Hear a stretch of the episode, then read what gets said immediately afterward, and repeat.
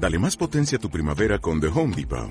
Obtén una potencia similar a la de la gasolina para podar, recortar y soplar con el sistema OnePlus de 18 voltios de Ryobi desde solo 89 dólares. Potencia para podar un tercio de un acre con una carga. Potencia para recortar el césped que dura hasta dos horas.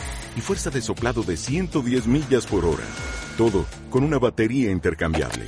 Llévate el sistema inalámbrico OnePlus de 18 voltios de Ryobi. Solo en The Home Depot. Haces más. Logras más. Son las 8 de la mañana en Canarias. Caja 7 te ofrece los titulares del día. Más pronto que tarde tiene que haber una erupción volcánica porque, porque lo que es así de rotundo ha sido David Calvo, portavoz del Instituto Volcanológico de Canarias en De la Noche al Día. Calvo ha recordado que los volcanes en Canarias tienen una explosividad baja como la imagen más característica que se puede tener de los volcanes en las islas es la del volcán Teneguía. Nuestros volcanes son, son volcanes que por norma tienen una explosividad bastante baja, es decir, sí podemos ver esas imágenes de los ríos de lava corriendo, como se vieron en el Teneguía, incluso en la erupción de San Juan, eh, también esas imágenes que nos llegan ¿no? de, de, de las hemerotecas y de las videotecas en las que vemos ríos de lava corriendo por las laderas pero en, en, nuestro caso tenemos que desterrar un poquito esa imagen de, de, las películas de Hollywood, de esas erupciones en las que parece que todo se conjuga para que haya un, un desastre absoluto. No tiene por qué ser así. Desde las 12 de la noche se han registrado un total de 20 terremotos con una magnitud máxima de 1,9 en la isla de La Palma. Cambiamos de asunto. España formará parte del Comité Permanente de la Organización Mundial de la Salud y lo hará con Amos García, actual presidente de la Asociación Española de Vacunología y, jefe de Epidemiología de Salud Pública del Gobierno de Canarias. Nombrado nombramiento que García recibe con res responsabilidad y profunda emoción, según ha dicho en De la Noche al Día es una profunda emoción, ¿no? Una profunda emoción, una profunda carga de responsabilidad también, pero el sentimiento que prevalece es el de, el de emoción. Y lo que significa es pues tener la satisfacción de haber sido votado en la Asamblea de la Organización Mundial de la Salud como, como, como la, una candidatura adecuada para estar ahí. Respecto a la actual situación de la pandemia, García ha manifestado que aún teniendo un alto nivel de vacunación en Canarias es inevitable que pacientes vulnerables puedan resultar con complicaciones graves estamos avanzando muy bien en la vacunación, pero prudencia. El problema sigue ahí y no podemos bajar la guardia. Todavía queda gente sin vacunar y eso significa que todavía quedan posibilidades de seguir gestionando algún brote eh, y por lo tanto alguna posibilidad de que alguna persona vulnerable que no esté protegida por la vacuna pueda, pueda resultar con complicaciones graves. El vicepresidente del Gobierno de Canarias acaba de pasar por los estudios de Canarias Radio y ha asegurado que habrá presupuestos para el 2022. Serán unas cuentas prudentes y estarán en la línea de responsabilidad con el cumplimiento de las reglas. Rodríguez se ha referido a la situación judicial del viceconsejero de Economía Blas Acosta, al que el juzgado número 2 de Puerto del Rosario ha abierto juicio oral por un eh, investigado por un delito de prevaricación urbanística. Ha dicho que es el PSOE quien tiene que decidir sobre su situación. No, no, eso que lo diga el Partido Socialista. Aquí cada palo aguanta su vela. Es un asunto del Partido Socialista y tiene que ser el Partido Socialista que lo resuelva. Ellos tienen sus normas y sus reglas. Yo no entro en eso, solo me faltaba con la cantidad de trabajo que tengo y con la multiplicidad de tareas que tengo por delante ocuparme de los asuntos internos de los socialistas. Que lo resuelva el Partido Socialista. El Servicio de Urgencias Canario y Cruz Roja han atendido esta madrugada a migrantes que han llegado a Canarias. En concreto, a Gran Canaria han llegado dos embarcaciones con un total de 102 personas de origen magrebí y otras dos embarcaciones han llegado a Lanzarote con 86 personas a bordo. Afortunadamente, todas se encuentran en buen estado de salud. Y además hoy tendremos que estar muy pendientes del precio de la luz que llega una vez más a un récord histórico, 188,18 euros el megavatio hora. Por franjas horarias se estima que el precio máximo alcanzará hoy entre las 21 y las 22 horas los 198,85 euros, mientras que el mínimo será de 180 euros entre las 4 y las 6 de la tarde. ¿Eres estudiante? Pues estás de suerte. Con Caja 7 podrás conseguir importantes descuentos en los másteres de la Universidad del Atlántico Medio. Dos entidades canarias apostando juntas por nuestra gente joven. Infórmate en cajasiete.com barra sorteos y participa antes del 19 de septiembre. Caja 7, comprometidos con nuestra gente. En cuanto a la prensa en las islas, el periódico El Día destaca en su portada clamor empresarial a favor de la terminal del sur. Además, la imagen de portada es para uno de los tantos charcos que hay en Canarias. Adiós al plan de charcos. Y Canarias recauda por IGIC la cifra más baja de los últimos siete años. En Canarias 7, la imagen de portada es para cuatro sospechosos del crimen del italiano, de un italiano hallado, además, recuerden ustedes, calcinado dentro de un vehículo en Pozo Izquierdo. Además, el titular del periódico, los seísmos en La Palma se acercan a la superficie y la deformación se acrecienta y preparados para la marea de pateras. En el periódico Diario de Avisos, en su portada, crece la deformación del terreno en la isla de La Palma a 6 centímetros con los primeros desprendimientos. Además, eh, destaca este periódico la apertura de juicio oral a Blas Acosta que acelera su posible dimisión. Y Ramis, hemos logrado que el equipo entienda lo que precisa la categoría y en el periódico La Provincia se prepara un aumento se prepara Canarias para un aumento en la llegada de pateras. La imagen de portada es para uno de los tantos charcos que hay en las islas, freno al plan de charcos de marea y además el varón calcinado en el coche murió durante una discusión sobre drogas. Cuanto al tiempo, en nuestra comunidad autónoma se prevé viento alisio flojo a moderado generalizado. Soplará del nordeste en la costa, en las medianías y en cumbres será más intenso durante la segunda mitad del día. Registrará la nubosidad de tipo bajo en la cara norte del archipiélago y son probables llovistas y, lluvias débiles, al menos en las medianías durante la mañana y después de media tarde. Las temperaturas apenas cambiarán, a, la máxima rondará los 30 grados y el mar se espera de marejada con áreas de fuerte marejada en alta mar entre las islas de mayor relieve y con mar de fondo del noreste de 1 a 2 metros. Las y las playas con menos oleaje serán las del sur y el suroeste de Gran Canaria y Tenerife y las del sur del Hierro y de La Gomera. De la noche al día, Canarias Radio. ¿Quieres internacionalizar tu empresa con garantía de cobro? Tenerife Licita te ayuda a conseguirlo. Nuestro servicio especializado te prepara para participar con éxito en licitaciones internacionales financiadas por organismos como el Banco Mundial, la ONU y la Comisión Europea. Infórmate en el 922 100 402 o en tenerifelicita.com. Programa financiado por el Cabildo de Tenerife y ejecutado por la Cámara de Comercio de Santa Cruz de Tenerife. En Cristalam tenemos la solución definitiva para el exceso de calor en edificaciones. Nuestras láminas de control solar 3M para cristal con una reducción térmica de más de un 80% y libres de mantenimiento son eficiencia energética en estado puro, sin obras, sin cambiar los vidrios, en exclusiva en Canarias, solo en Cristalam. Visítanos en cristalam.com. ¿Tienes un proyecto solidario pero te faltan recursos para llevarlo a cabo? La Fundación CEPSA convoca sus premios al valor social para que puedas financiar tu proyecto. Si trabajas o colaboras con una ONG para ayudar a personas en riesgo de exclusión social, inscribe tu proyecto en fundacioncepsa.com del 9 al 30 de septiembre y haz que tu idea solidaria se haga realidad. ¿Quieres internacionalizar tu empresa con garantía de cobro? Tenerife Licita te ayuda a conseguirlo. Nuestro servicio especializado te prepara para participar con éxito en licitaciones internacionales financiadas por organismos como el Banco Mundial, la ONU y la Comisión Europea. Infórmate en el 922 100 402 o en tenerifelicita.com. Programa financiado por el Cabildo de Tenerife y ejecutado por la Cámara de Comercio de Santa Cruz de Tenerife. Me llamo José Manuel Pavón y soy médico de urgencias en un hospital. Ni el móvil, ni la forma de vestir, ni tus amistades. No permitas que te controle. Ante la violencia de género, no estás sola. Cuenta conmigo. Esta pandemia la vamos a sanar entre todos. Servicio Canario de la Salud. ¿Tienes un proyecto solidario pero te faltan recursos para llevarlo a cabo? La Fundación CEPSA convoca sus premios al valor social para que puedas financiar tu proyecto. Si trabajas o colaboras con una ONG para ayudar a personas en riesgo de exclusión social, inscribe tu proyecto en fundacioncepsa.com del 9 al 30 de septiembre y haz que tu idea solidaria se haga realidad. De la noche al día, Canarias Radio. El desayuno. 8 y 8 minutos de, la mañana de este jueves 16 de septiembre. Seguimos aquí en De la Noche al Día, en tiempo de, desayuno.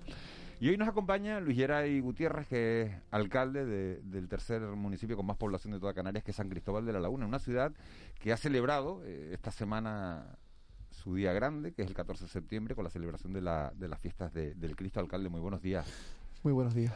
En pandemia, eh, celebración distinta a lo que son habitual, pero, pero bueno, pues por lo menos eh, eh, algo más que el año pasado se ha podido celebrar. Incluso hemos visto hasta los fuegos artificiales. ¿Con qué se queda? de lo vivido en, el, las fiestas del Cristo de este, de este 2021? Pues mire, me quedo con la ilusión y la cara de alegría que, trasladaban los vecinos de, del municipio, ¿no? Y, sobre todo por ese entusiasmo que, siempre los laguneros y las laguneras pues tienen cuando vienen las fiestas grandes de, nuestro municipio y el mes de septiembre. Desde el 30 de, agosto que comenzaron los actos con el pregón a través de del mejor, digamos, uno de los pregoneros más importantes, eh, el doctor Soliño, eh, que tenemos en el municipio, que es el presidente de la Real Económica eh, de Tenerife. La verdad es que, fue un momento muy emotivo, y le digo emotivo porque fíjese que, que, los laguneros siempre nos decían que cuando volvían las fiestas ¿no? y los actos en, en espacios públicos y ver que, se ha podido llevar a cabo una fiesta eh, controlada, con espacios totalmente seguros y que, y que se fuesen a realizar eh, eventos de esta magnitud con el respeto total y absoluto de la ciudadanía, solamente puedo decir que, que eh, primero, gracias a, la ciudadanía del municipio de San Cristóbal de la Laguna y segundo, que podemos ya empezar a, a pensar en positivo. ¿no? Se inicia un, un, nuevo curso político, alcalde. Eh, ¿Qué proyectos tiene para la ciudad eh, en este año que comienza, en este nuevo curso? Pues son varios, son varios, porque tengo que decirle que aunque el año eh, o el curso político comienza, nosotros estamos desarrollando un municipio donde no hayan distinciones, ¿no?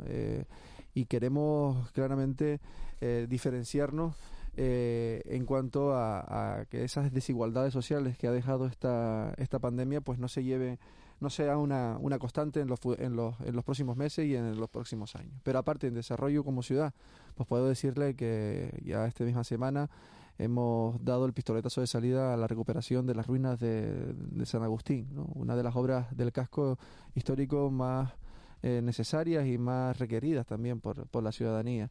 Pero fíjese, también eh, van a comenzar ya las obras de canalización de, del Barranco de la Carnicería, que son las obras previas a, a, lo que va a ser el futuro mercado del municipio.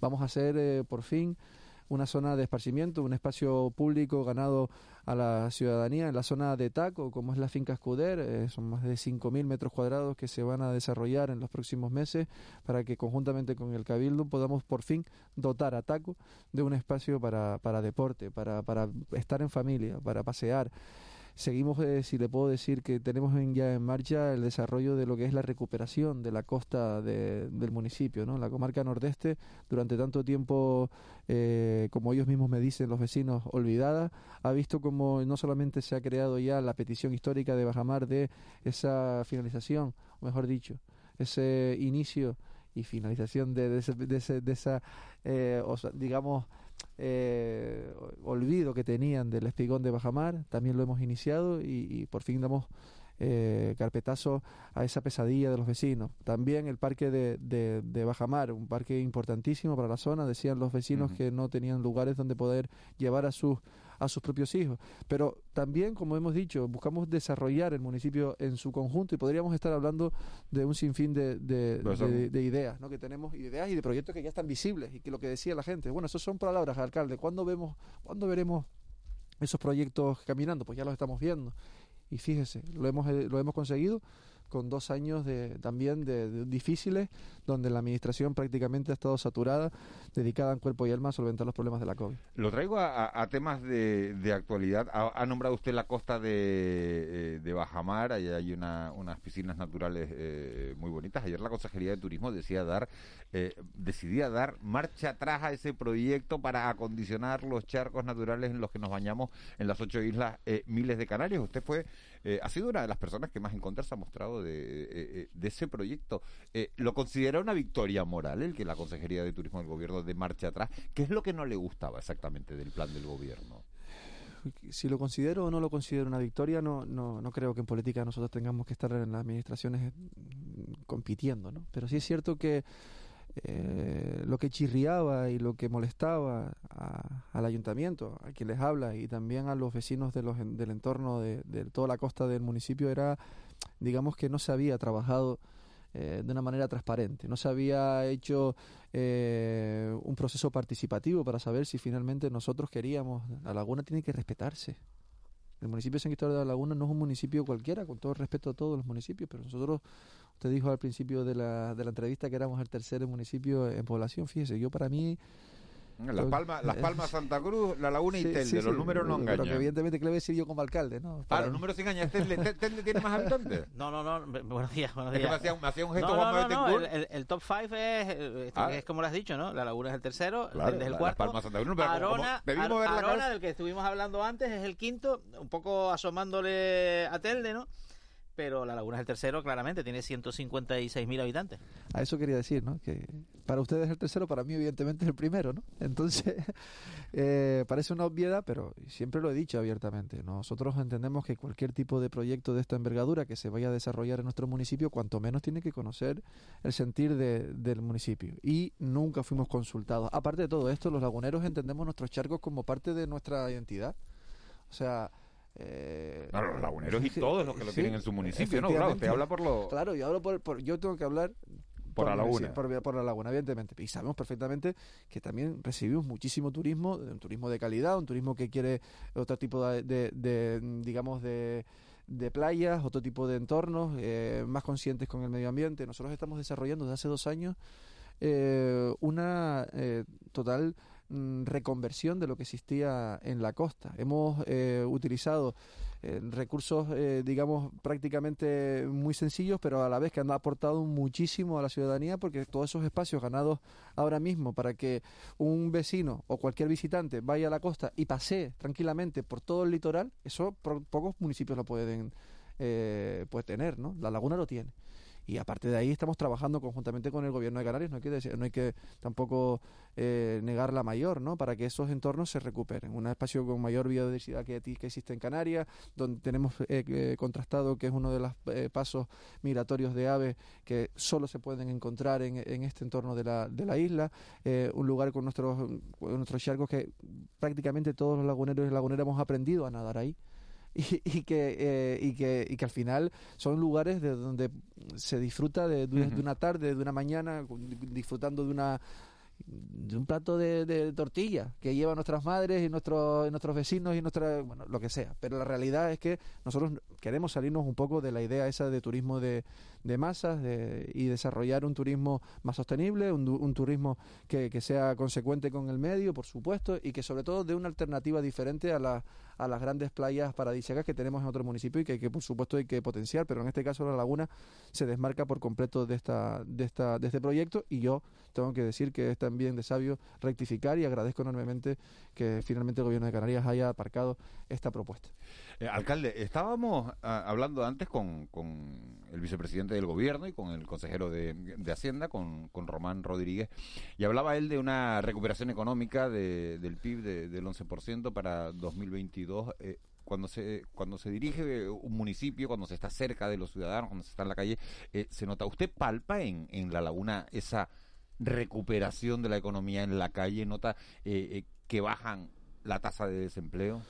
Hay factores importantes en el municipio de San Cristóbal de la Laguna que invitan al optimismo. Y tengo que decirle abiertamente que estamos prácticamente ya a unos datos iguales a los del año 2019 antes de pandemia. Estamos a, escasamente aunque estamos hablando de números, no me gusta hablar de números sinceramente cuando hablamos de cuestiones de desempleo, pero a 300 a 300 desempleados ya para igualar la cifra del año 2019 que nos encontrábamos antes de entrar en esta pandemia tediosa, ¿no? Y, y, la realidad es que eh, nuestro motor económico principal, que es el de la hostelería, que es el del servicio de eh, digamos, de la restauración, es un, es un entorno y un sector que se ha visto, eh, digamos, respaldado por el Ayuntamiento de La Laguna. Fíjese que fuimos el primer ayuntamiento que dotó nada más y nada menos de 3 millones y medio de euros directos en subvenciones para que los, los propios restauradores y empresarios de, de la hostelería no cerrasen sus puertas. Es más, ampliamos eh, la posibilidad de los aforos en espacios públicos, que eso le vino muy bien a los, a los restauradores y a, la, y, a los, y a los bares de cualquier tipo de, de, de, digamos, del lugar que se encontrasen en el municipio. Hemos incluso llevado a cabo acciones como el cierre de, de, de calles eh, al tráfico rodado para que puedan sacar esas terrazas los, los restauradores. Pero aún así, con todo, seguimos apostando porque nosotros tenemos, eh, pues digamos, eh, comercios y empresas que, que, se diferencian por la calidad y por el servicio que prestan. Y nosotros ahí tenemos muchísimo todavía que, que, digamos, recorrido para ganar y eh, tengo que decirle que eh, soy una persona que siempre está en la calle. No solamente eh, nos encontramos cuatro calles en el municipio, sino realmente soy una persona que está en Taco, que está en La Cuesta, que está en Tejina, que, que se va a Valle Guerra y conozco de primera mano esas necesidades. Y en esa línea vamos a seguir trabajando. ¿no? Ahora mismo hemos aprobado en el Ayuntamiento de La Laguna o eh, lo que va a ser, lo que va a generar directamente en el municipio cerca de 1.600.000 euros a, través de unos bonos que van a favorecer al consumo dentro de nuestro municipio de San Cristóbal de la Laguna. Por tanto, eso también es una, una inyección económica que eso hemos es lo que ha puesto Marte Santa Cruz, que, que, ha clausurado Santa Cruz de Tenerife, ¿no? Que, que, pone que el ciudadano compra una parte y el ayuntamiento pone la otra, pone la otra mitad, Así es, a través de la, la Federación de Empresarios del Comercio, de eh, lo hemos impulsado, nos, nos gustó el proyecto, un proyecto que ya se impulsó en otros países, en, perdón, otros, en otras regiones como, como el País Vasco, que lo, que lo ha gestionado y que ha sido pionero, y nosotros aquí cuando se nos presentó a través de FAUCA, entendíamos que era un proyecto muy ambicioso y por tanto lo, lo hemos eh, impulsado, ¿no? y que juntamente con la Concejalía de, de, Comercio, la cual se está dejando la piel y está haciendo un trabajo fantástico, vamos a, desarrollar en, los próximos, en las próximas semanas. Enseguida le doy, estamos hablando con, con el alcalde de, de, La Laguna, de San Cristóbal de La Laguna, en Tenerife, con Luis Geray Gutiérrez. Enseguida le doy la, la, palabra a mis compañeros Ángeles Betancourt, Ángeles Betancourt, Ángeles Arencibia y a Juan Manuel Betancourt. Eh, alcalde, hace un año nos veíamos por esta misma fecha. Eh, Canarias estaba desbordada, por la llegada de inmigrantes, muchos de los cuales eh, bueno, se hacinaban en el, muelle de Arguineguín, de ahí pasaron a, centros de acogida temporal en municipios como el suyo, en dos centros de, acogida, en dos cates, eh, el de las raíces y el de las canteras. Este 2021 se ha incrementado las llegadas en un 130%, sin embargo, no parece que haya eh, tanta presión. Le pregunto, ¿están mejor las cosas? ¿Están igual? ¿Están peor solo que no las vemos? Una pregunta con retranca, permítame que le diga. ¿no? Estamos hablando de, de una situación que se, ya se avecinaba, que iba a, provocar de nuevo una llegada masiva de, de inmigrantes con, con, los estudios que están sobre la mesa. Nosotros tenemos un contacto directo eh, con un especialista en esta materia, como Vicente Zapata, a través del Observatorio de Inmigración de Tenerife, que nos advertía ya desde hace varios meses que la situación se iba a, a repetir. ¿no? Eh, sabemos perfectamente que, el, Canarias en su conjunto, en un momento determinado, se desarticuló por completo todas las instituciones, todas las, perdón, todas las infraestructuras que tenía para albergar a los eh, y darle un techo a los inmigrantes que llegaron de manera irregular a nuestras costas. Pero la realidad es que eh, sabemos que nos se avecinan tiempos complicados, tiempos convulsos. Nosotros en La Laguna siempre hemos dicho que apostamos por un proyecto totalmente diferenciado de lo que ahora mismo es el que se está eh, desarrollando, de estos macrocentros. Eh, tenemos la situación que tenemos en el municipio, de los dos macrocentros que están en, Tenerife, ambos dos están en, en, la laguna. Eh, siempre vamos a, ser contrarios a, esa eh, masificación de, de, estos centros y seguimos apostando por el desarrollo de pequeñas infraestructuras para nosotros poder trabajar también con, con ellos. ¿no? Cierto es que seguimos pensando que la inmigración es un problema y eso está eh, mm, digamos que mm, provocando complicaciones en la, en la sociedad. Fíjese, la laguna, San Cristóbal de la Laguna no ha tenido ningún tipo de, de, eh, eh, situación compleja con la llegada masiva de inmigrantes. Llegamos a llegar a más de 5.000 inmigrantes en hace escasamente un año, como bien acaba de decir, en el municipio. No teníamos complicaciones.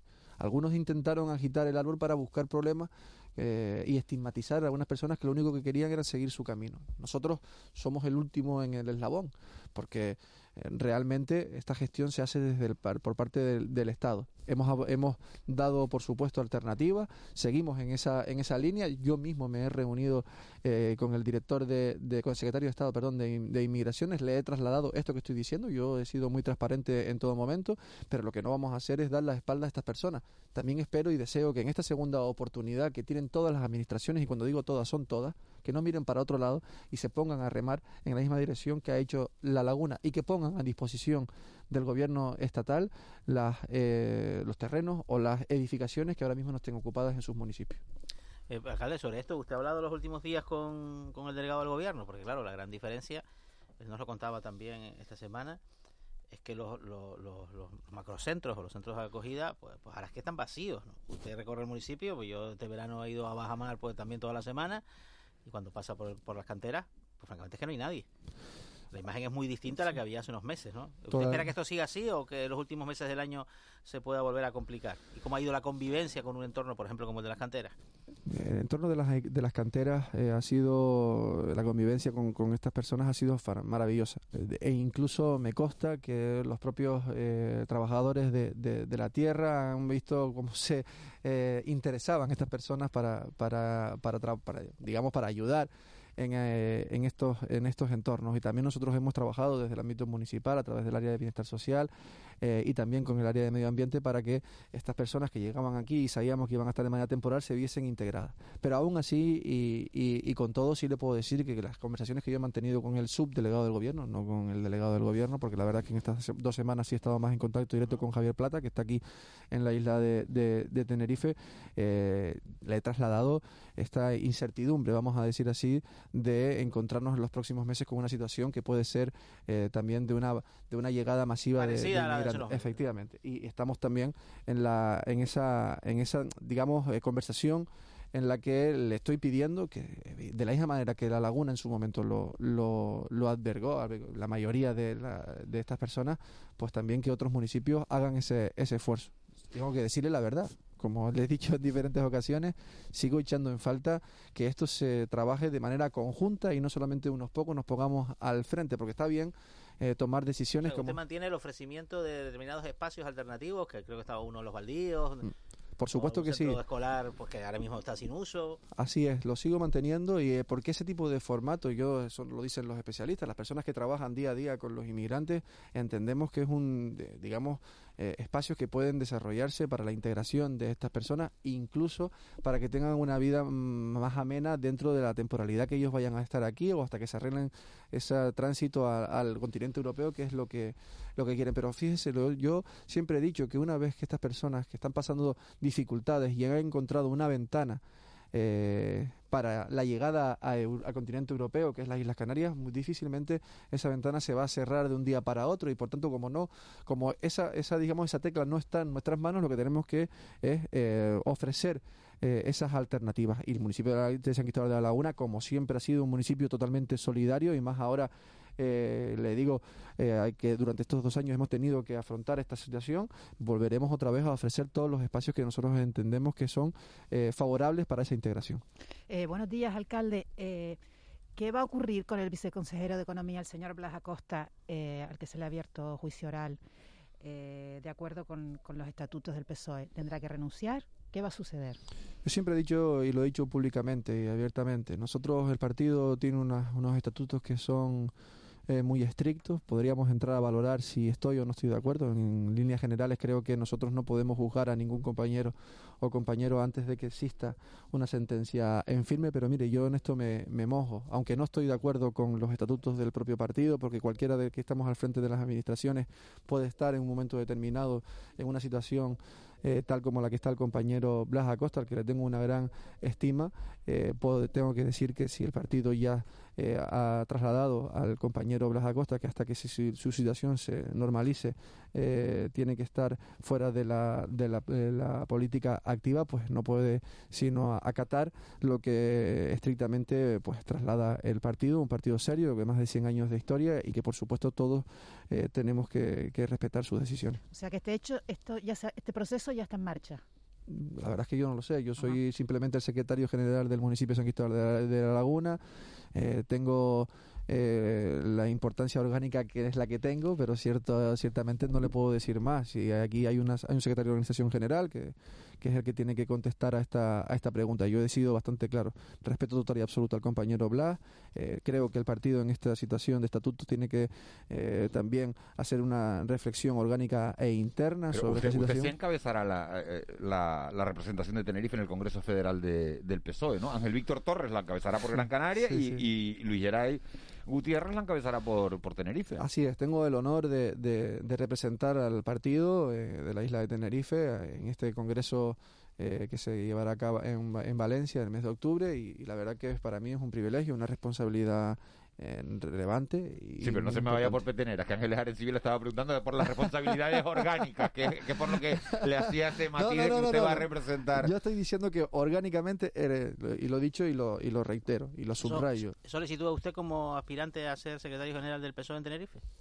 Yo no tengo más aspiraciones ahora mismo que gobernar en el municipio secretario de La Laguna y seguir siendo secretario general de, de la agrupación socialista de La Laguna, que por cierto es la agrupación más más, eh, con, mayor, más afiliados de. Claro, si uno representa en un Congreso Federal, va encabezando una isla, pues quien le vea dirá, bueno, pues este es el líder de la isla.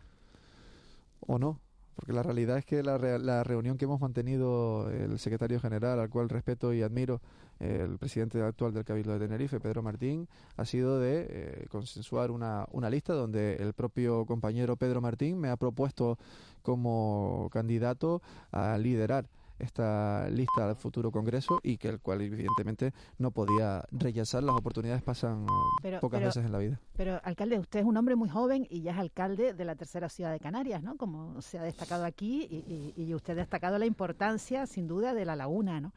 Eh, es usted un hombre muy joven, sin duda tendrá aspiraciones eh, de, mejorar, ¿no? O de, llegar a puestos de más responsabilidad. Yo eh, siempre que me han preguntado he dicho que yo tengo las aspiraciones, que son todas las aspiraciones, pueden ser loables.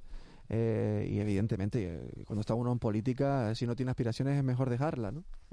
yo soy una persona que ahora mismo está única y, únicamente concentrado eh, en las labores como, como alcalde. Evidentemente tengo esa responsabilidad que he asumido desde hace ya tres años como secretario general de, de, La Laguna y por supuesto eh, estoy disponible para el partido si el, si el propio partido me traslada cualquier decisión, yo la aceptaré y la acataré como no puede ser de otra manera. Cuando uno está en política tiene que estar abierto a cualquier tipo de petición de un partido tan importante como nuestro. Decía Ángeles, destacaba Ángeles Arencibia la, la juventud del alcalde. Raúl García, buenos días, pero es, es joven, pero es padre. De joven a joven, ¿no? ¿Me quieres decir? No, de, joven, a joven. No, de joven a joven no quería, no, no? quería decir. ¿Hay alguien más joven ahí que yo? Que levante la mano. O sea, ya está. El alcalde. Ya, de joven a joven, él y yo. El resto, buenos días, alcalde. Buenos días, amigo. Vamos a ponernos tiernos porque, claro, recuerda que la última vez que estuvo aquí, usted iba a ser papá y ya ahora ya es papá de Hugo. Eh, entonces vamos a ir conociendo un poco en qué ha cambiado su vida. Le veo muy suelto. Dice, yo estoy disponible para el partido. O sea, si el niño puede o quiere, porque esto tampoco es... Cuidado, vamos a ir midiendo un poco porque usted tiene ahora una, una respuesta estándar que es la de, déjame ver, porque tengo que con el niño y esas cosas. ¿En qué le ha cambiado la vida, alcalde? Pues tengo otra vida. Realmente es que me ha cambiado la vida eh, literalmente. ¿Es de los que deja dormir Hugo? O... No, no, son varios los compañeros suyos que me han preguntado en diferentes ocasiones. Entonces, pare, pare, no queremos las mismas preguntas, vamos a cambiar. La, vale, vale. Me gustaría preguntarle qué es lo más engorroso de ser padre para usted. O sea, lo de cambiar los pañales y tener contacto con, con las heces, eh, ¿le es problema o, no? Eso es alegría. Sinceramente, lo más engorroso para nosotros ha sido quitarle los gases. Los gases, sabe el truco, ¿no? Marica, buenos días. Hola, buenos días, Arca eh, eh, buenos días, Arcade. Hay un truco muy bonito que es darle la vuelta al niño, darle la vuelta apoyarlo la cabeza por fuera del antebrazo y darle golpe de culo a, espalda, de culo a espalda. De, entonces vas provocando que el gas salga en la dirección. ¿Lo han intentado así o buscan otra manera?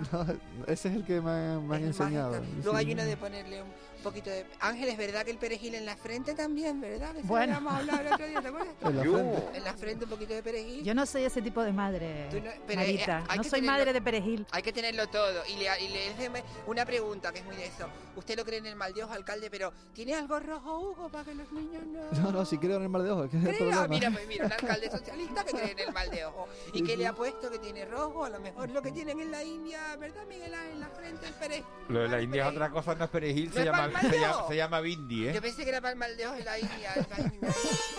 y, el tercer ojo. Ya que estamos en la India, ¿eh, ¿usted qué le pone para el mal de ojo, alcalde?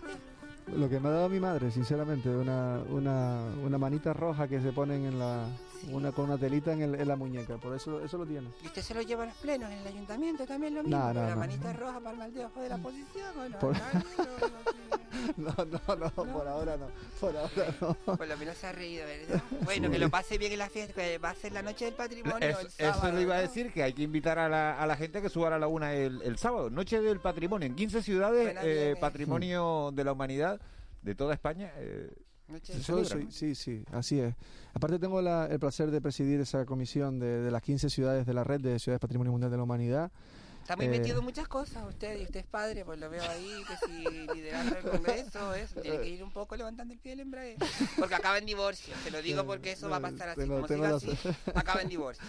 Y, y, y, la verdad, bueno, tiene, tiene razón, hay que ir aflojando un poco. Pero eh, en, en, sí, aprovecho que usted me permite estar en radio para, para a través de sus ondas decir que, que, bueno, estamos ante una de las noches más, más maravillosas y con más magia del municipio, eh, donde podemos disfrutar de, de, los edificios, de nuestros entornos, de nuestros espacios que prácticamente no están abiertos en horarios eh, de nocturnos y que se van a estar pues digamos engalanando para que esta noche sea una noche especial. Tenemos eh, artistas de primer nivel, eh, como Fumero, que es una de las eh, bailarinas de artes escénicas más, más importantes del mundo, en el convento de Santo Domingo este, este sábado a, las a las siete y media.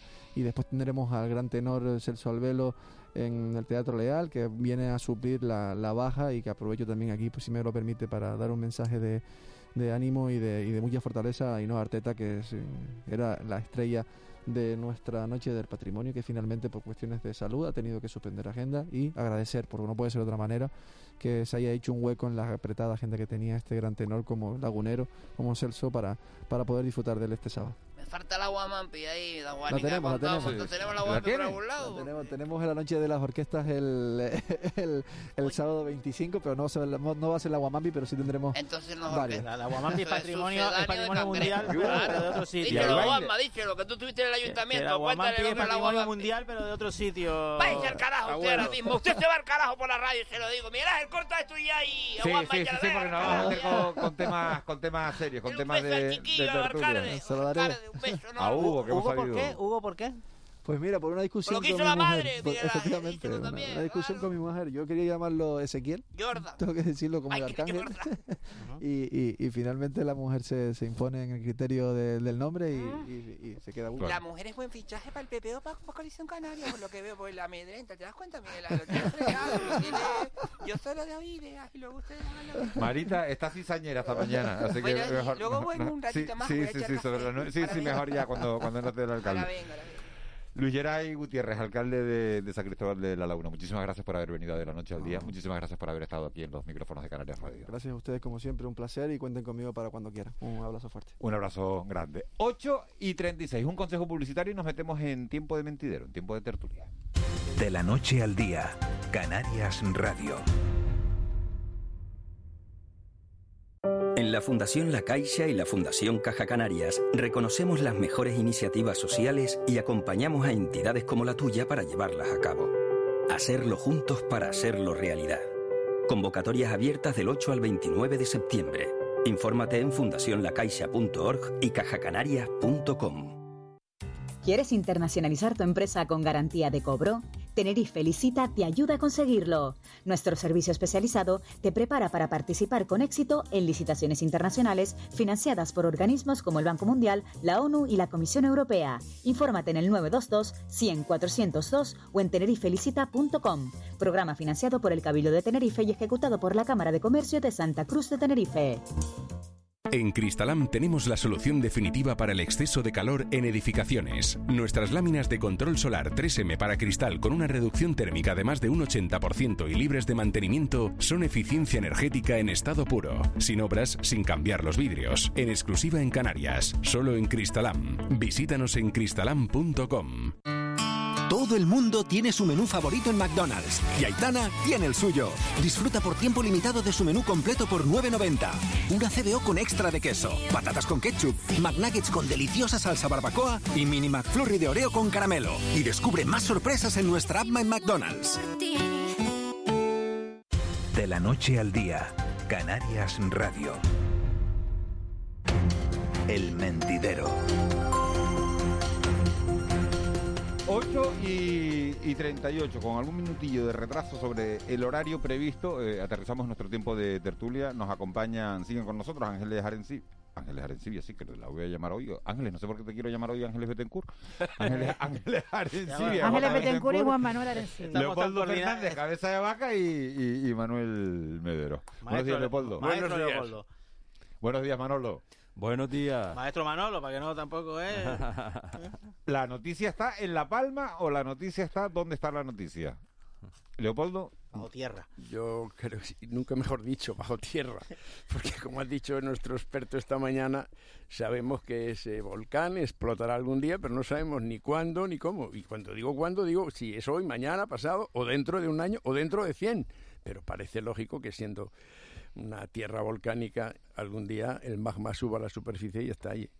Lo importante, como decía este señor, es que eh, nuestros volcanes no son tan explosivos como los que pululan por ahí en Indonesia, incluso aquí cerca, Lenda, el italiano, cualquier otro volcán de las zonas del de Stromboli o de las zonas griegas.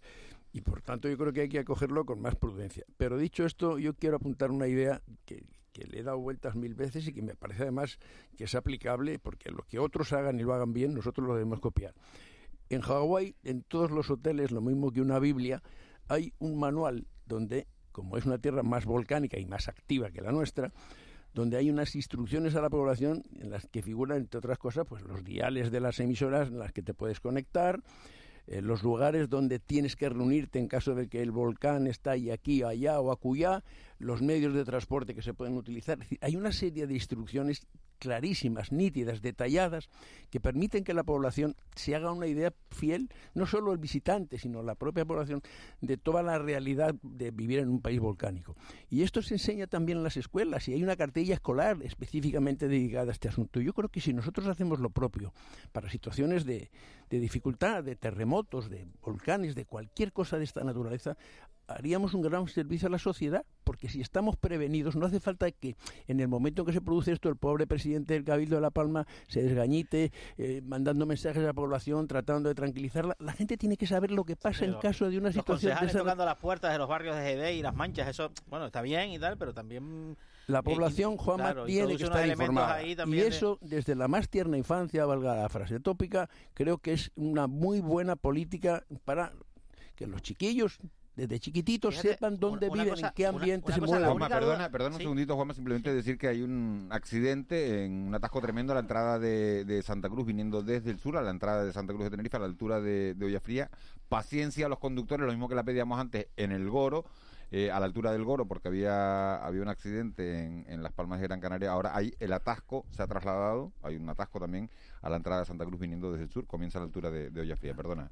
No. la, única duda que tengo yo respecto al, porque la naturaleza de una posible erupción, pues bueno, es predecible, ¿no? Porque, en fin, ahí la ciencia eh, nos lo deja claro, es que respecto a, a 1971 y al volcán Teneguía, que estamos hablando de hace 50 años, que luego tenemos muchas más herramientas de, para, para prevenir, avisar y, saber lo que va a pasar, o por, por lo menos aventurarlo. Pero la, la población de la isla no ha cambiado mucho pero sí ha cambiado a veces la ocupación eh, por viviendas construidas en zonas de, de monte o no, ha cambiado el número, ¿te refieres? O sea, no, la población de La Palma, bueno, sí, ha está más, está más diseminada. Pero, no, pero la, isla de La Palma tiene una, una, curiosidad demográfica que es que no, no se ha producido una explosión demográfica como la que ha vivido Brasil. Bueno, Tenerife o Gran Canaria. Y sobre todo Lanzarote de Fuerteventura, ¿no? Eh, hasta ahí en esos 80.000 desde hace muchos años, ¿no?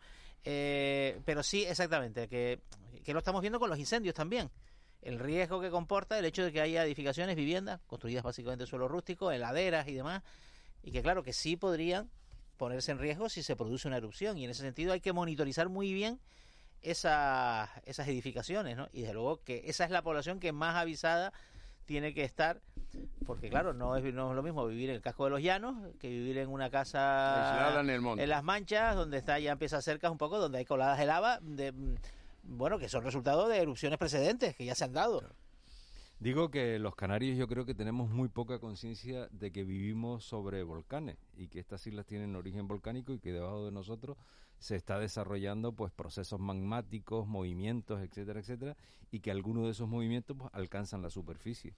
De todas formas, los canarios tenemos poca conciencia de eso y además nos interesamos muchísimo por esos procesos cuando llegan, pero luego lo que decía Leopoldo, no tenemos eh, pues esos planes tan específicos, tampoco porque nuestros volcanes eh, son aislados y muy esparcidos en el tiempo.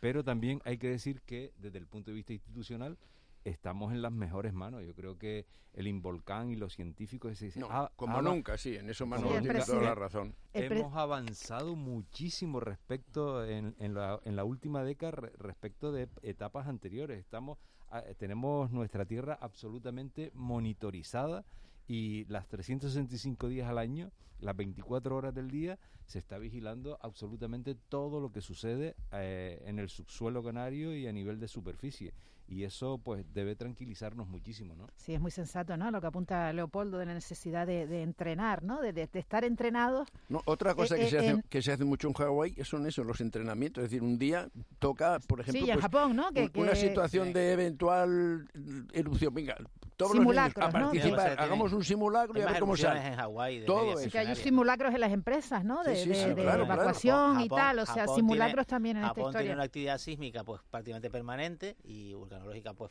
frecuente. Hawái tiene una actividad mm, eh, volcánica frecuente, como la tiene Islandia, como la tiene el Etna, que es un ejemplo perfecto. El Etna, yo creo que también tenemos un poco mirarnos en, la imagen de, de, quienes, quienes experimentan una erupción volcánica todos los años. Es que el Etna tiene una erupción cada año. Mm. Y la relación de los sicilianos, básicamente del Valle de Catania, con el Etna, no es de miedo es, de amor. De amor. Es, de, amor. Mira, aquí nosotros... Para empezar, porque no, no, se ha registrado que el volcán haya matado a ninguna persona en Canarias en cinco siglos. ¿eh? Mm, Hay una cuestión que apuntaba ayer, perdona Manolo, el presidente del Cabildo de La Palma, que me parece fundamental en este contexto, que él hablaba de ser transparentes, de que las instituciones, que yo creo que va un poco en la línea de lo que apuntaba Manolo, eh, eh, transparentes en las informaciones y que la, y que la población sepa que eh, no se le está escondiendo nada. Nada, nada. Y entonces eso te da seguridad.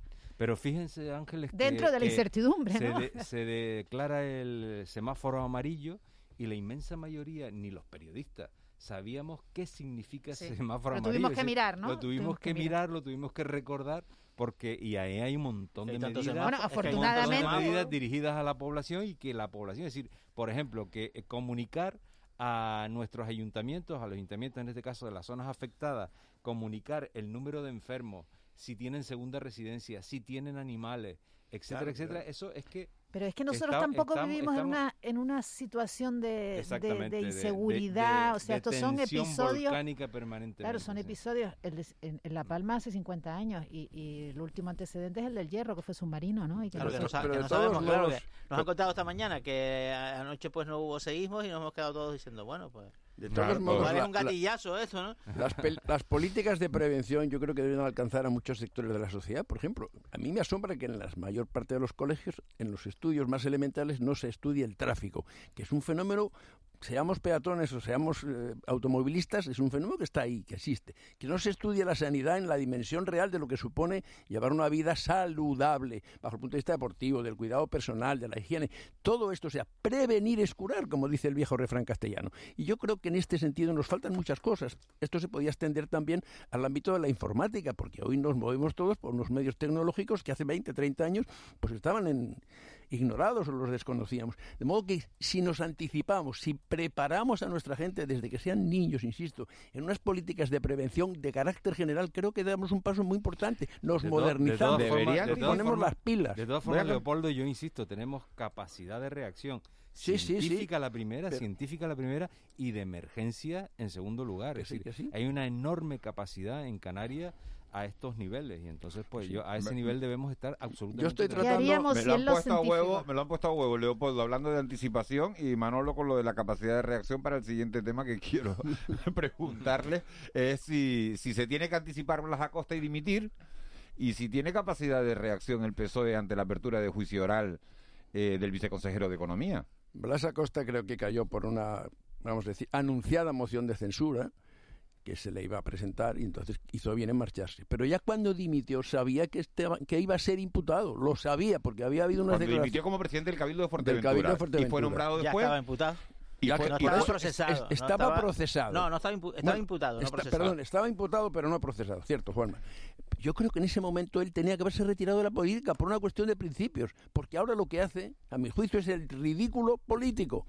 Si las normas de su partido abundan en esa dirección, como decía hace un momento Luis Geray, pues que se vaya pero que no pasa nada, estamos, no estamos prejuzgando nada, es su comportamiento ético ante una situación que se va a producir y que es inamovible. Está bajo sospecha, vete, vete. Ahora, es verdad también lo que decía Geray, estamos haciendo una, una, una, vía tan estrecha, tan estrecha que va a ser difícil circular por ella, porque ¿qué alcalde puede no estar imputado por cualquier cuestión de defecto o de fallo administrativo? Entonces, hasta que no haya una sentencia firme, quizás no sería conveniente adoptar este tipo de decisiones. Pero los partidos han querido curarse en salud con todo el tema de los escándalos de corrupción, sobre todo del PP y también en parte del PSOE. Pues claro, ahora han dicho, ¿no? En cuanto haya una mínima sospecha o, esté, o esté imputado, no digamos ya procesado, a dimitir. Bueno, pues si, si esa es la regla de juego, aplíquesela también el señor Acosta. De, de todas formas, Blas Acosta hace mucho tiempo que está al filo de la navaja, ha estado al filo de la navaja en varios asuntos. Y el PSOE, no solo el PSOE Canario, sino el PSOE Nacional, ha tenido que intervenir en diversas ocasiones con actuaciones de Blas Acosta. Es decir, esto no es nuevo, ni este procedimiento es nuevo. Eh, lo único que no entiendo, que no logro entender, es qué relaciones de poder tienen el PSOE, el Blas Acosta, para salvarse constantemente a pesar de no, sus errores. Fuerteventura muchas, ¿eh? Claro, claro. un líder insular, un líder insular no se le cambia así como así, ¿eh? La cuota insular. Me imagino que la cuota pues insular, pero el PSOE sabe que todas esas cosas, relaciones de poder, se recomponen. Y desde mi punto de vista, yo creo que... El municipio de Pájara ha sido un bastión de... Ahora, ahora mismo está la oposición, el Partido Socialista, porque pasó una cosa muy muy muy muy curiosa, ¿no? que, Acosta, por ejemplo, salió una moción de censura y luego su socio de la moción de censura los cesó a ellos, ¿no? Salió de ¿Eh? Pájaras eh, no con mucha fortuna y además con algunos procedimientos abiertos. Salió, del, esto, salió del cabildo es que de esto es resultado de su etapa como concejal de urbanismo en Pájaras. De urbanismo, sí. la cuestión es eso no quiere decir que lo vayan a condenar, ¿eh? No, no, no, la cuestión es bastante defendible, ¿eh? Pero que hay dos cuestiones en esto que están que estamos comentando. Uno es el tiempo que, que tarda la justicia, ¿no? El tiempo que tarda la justicia en resolver los, los asuntos eh, en algunas ocasiones es justificado justificado ese, ese, ese tiempo y en otras eh, situaciones no es justificado. Hay veces que, que las defensas se ponen a recurrir todo lo recurrible y, y, los, y, los, y los procedimientos se dilatan y las propias defensas se, que, se quejan ¿no? de ese, de esa, de ese es alargamiento. Que la justicia, si no es Sin embargo, no es pero, justicia. Pero ¿dónde pones, dónde pones la línea? ¿no? Que es un poco lo que apuntabas, eh, lo que apuntabas, yo creo que lo apuntabas tú, Leopoldo, y también un poco la línea de lo que recordaba esta mañana Román Rodríguez respecto a, a miembros de su partido que estuvieron eh, mucho tiempo eh, procesados o acusados y finalmente la cosa terminó en nada, ¿no? ¿Dónde pones la línea? Porque eh, es, difícil, ¿no? Pero ahora hay unas normas, están, están aprobadas, presumen de esas normas, presumen de esas normas cuando cuando son otros los que tienen, exacto, cuando son otros los que tienen el problema, pues ahora tienen... En nuestra, cultura, en nuestra cultura política hay dos factores que no, que no tenemos muy en cuenta. El primero es la ética. Si hay cuestiones que legalmente podrán ser legales, que no te condenen, pero hay una cuestión de ética. y esa no la tenemos muy en cuenta en la política. Y la segunda, pensar, y lo piensan muchos políticos canarios y muchos políticos nacionales, que la carrera política es para siempre y que tenemos que estar ahí para siempre, cuando eso no, porque la política es, una enorme un, ser, es un servicio a la comunidad que se presta en periodos determinados, en momentos determinados, y esto pues no cala en nuestra clase política y da la impresión de que Blas Acosta ha decidido estar para siempre ahí y mantenerse para siempre. yo creo que esto también influye muchísimo en la percepción de esto, de estas historias. Sí, por parte de los ciudadanos. hay algunos políticos que no tienen otra vida, no tienen otra, no tienen profesión. Aquí hay, una cuestión, aquí hay una cuestión que es la apertura del juicio oral, pero todavía no tiene fijada la fecha. Y aquí es donde va a estar el debate de la letra pequeña de los estatutos. Porque la apertura del juicio oral ya te convierte en procesado, pero mmm, dice bueno pues es que todavía es que la fecha bueno entonces hay que esperar a que sea a que se señale la fecha del juicio y no solo la fecha Juanma si nos llevamos más allá o somos más tolerantes o, a la, posible condena se ha dado a, que haya condena pero que en primera instancia o condena el firme el alcalde el, alcalde de Arona José Luis González Reverón pues pues pues dimitió cuando fue Miguel Cerolo fue cuando fue condenado. Miguel Cerolo Santos de Tenerife no, no por el caso de las Teresitas sino por el caso del edificio de los hermanos García Cabrera eh, hasta que no fue condenado no dimitió Quiero, no dimitió del partido, porque del, era senador en ese caso. sí, sí. me gustaría, en los minutos que nos quedan, eh, Juan, me gustaría, y el resto, me gustaría eh, tocar otro, otro asunto del que hemos hablado eh, por encima esta mañana, y es el fin del teletrabajo para, para los trabajadores de la, de la administración pública. Se va a limitar a un día el, el que, el que se pueda teletrabajar. Sí, frente a los tres que estaban dispuestos hasta ahora.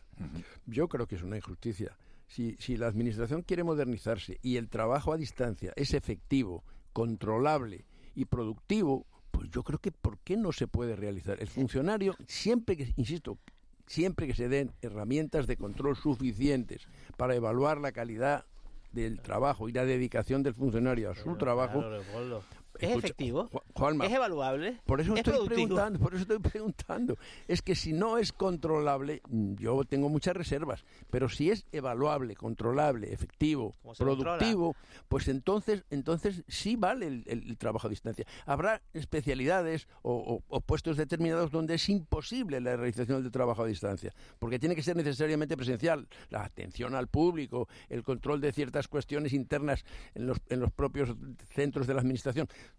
Todo eso no será nunca posiblemente, digamos, realizable a distancia. Pero si se puede realizar, ¿por qué no? Y en la empresa privada lo mismo. Habrá que establecer normas nuevas. Los sindicatos tendrán que ponerse las pilas porque ¿quién paga la electricidad? ¿Quién paga la wifi? ¿Quién paga la tableta o el medio que utilices para el propio trabajo a distancia? el inmobiliario, el mobiliario, todo eso son cuestiones que no se han dilucidado porque estamos atrasadísimos y eso habrá que hacerlo. Yo aplaudo la medida porque hay un déficit claro de atención presencial a los ciudadanos.